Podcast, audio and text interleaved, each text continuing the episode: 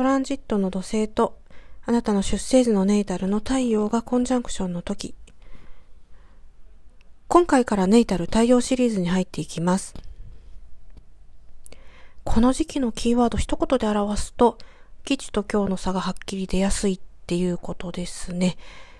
では詳しく見ていきましょう。まず14年ぐらい前に、あなたのトランジットの土星と太陽がオポジションだったんですけれど、その時非常にこうバイタリティがね、低いような状況だったと思うんですよね。だけれども、実はそのポジションの時っていうのは、実はこう新たな始まりも示唆していて、そしてその時から数えて14年ぐらい経った今がその結果になってきます。ですから、人によってはもう非常にもう、なんていうのかな、クライマックスというか、良いこう成果を収めている人もいれば、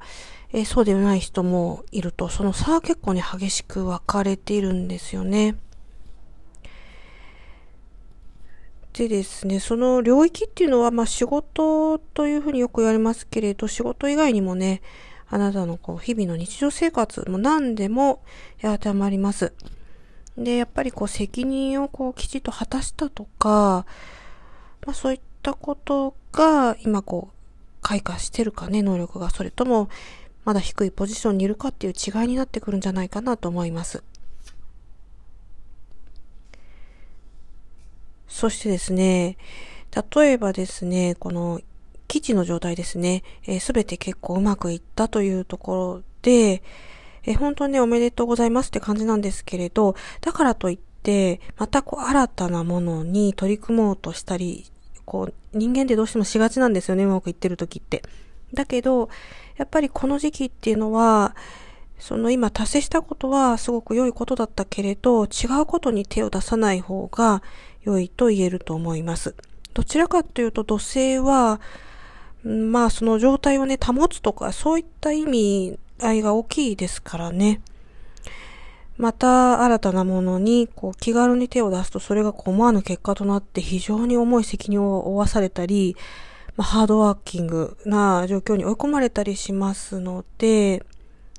まあそういったこともこうやりこなす自信があるよっていう人以外はちょっと様子見しといた方がいいですね。そしてですね、この土星のトランジットの働きっていうのは、どちらかというとこの太陽の活動自体も輝かせるっていうよりは、その状態を保つっていうか、まあ、制限するっていう風に働きやすいんですよ。だから、太陽のこう輝きってあるけれど、それを、まあ、ちょっとこう、なんていうのかな、遮、断する？うん、まあ、そういった感じだと捉えていただければいいので、それがこう人間心理にどういう影響があるかというと、やはり孤独感を感じたり、周囲からまあ阻害されたり、そういうふうに思われる場合もあるんですけれど、これはですね、あんまり心配しなくても良いと思います。まあ、そういったこう働きがある時期なんだなってこう眺めるだけでいいですし、例えばこう人間関係のまあこううまくいかないとかね、そういったこともまあ起こるかもしれないですけれど、なるべくね、あの、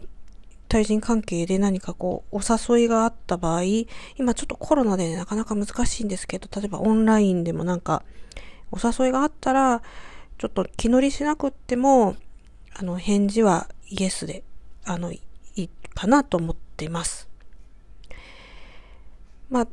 このトランジットはね、